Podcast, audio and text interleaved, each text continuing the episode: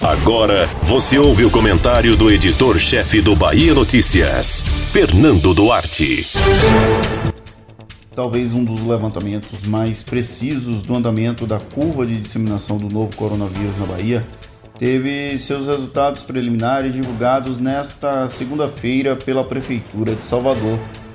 Trata-se do inquérito epidemiológico que identificou que cerca de 20% dos soteropolitanos já foram expostos à Covid-19 e apresentam algum tipo de resposta imunológica ao vírus. Para 10 meses de pandemia, é um número baixo para considerar como imunidade de rebanho, ainda que existam referências a sugerir isso.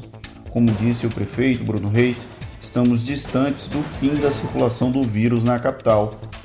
Quando o inquérito epidemiológico foi lançado, ainda na gestão de Assemineto, era possível identificar uma aposta em dados científicos para a adoção de medidas contra o coronavírus em Salvador.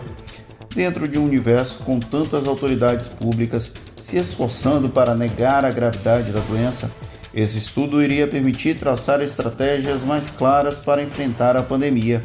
Agora, com as informações disponíveis, é possível que a Prefeitura adote posições mais duras ou mais brandas, a depender da exposição da população à doença.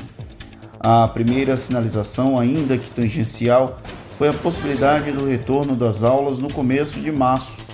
O prefeito tinha aberto a possibilidade na última semana e reafirmou a hipótese nesta segunda. Os dados disponibilizados pela pesquisa dão maior segurança à capital baiana para decidir sobre o tema, algo que até então vinha sendo feito no escuro, sem um embasamento ideal para optar por expor ou não a população. Esse é apenas um dos exemplos possíveis diante do compêndio tabulado por técnicos da Prefeitura e da Fundação Oswaldo Cruz, a Fiocruz.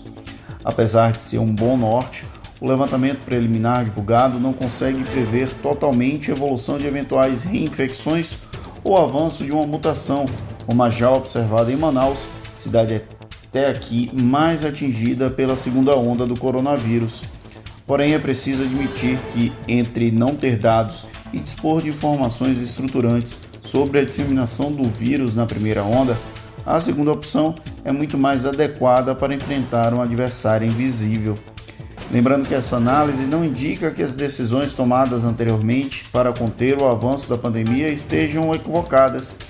Dentro do universo de dados conhecidos da doença, era o possível a se fazer com tantas lacunas de informações a serem preenchidas.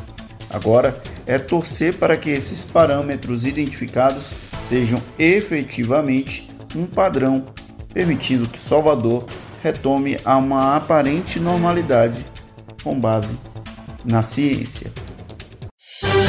Você ouviu o comentário do editor-chefe do Bahia Notícias, Fernando Duarte.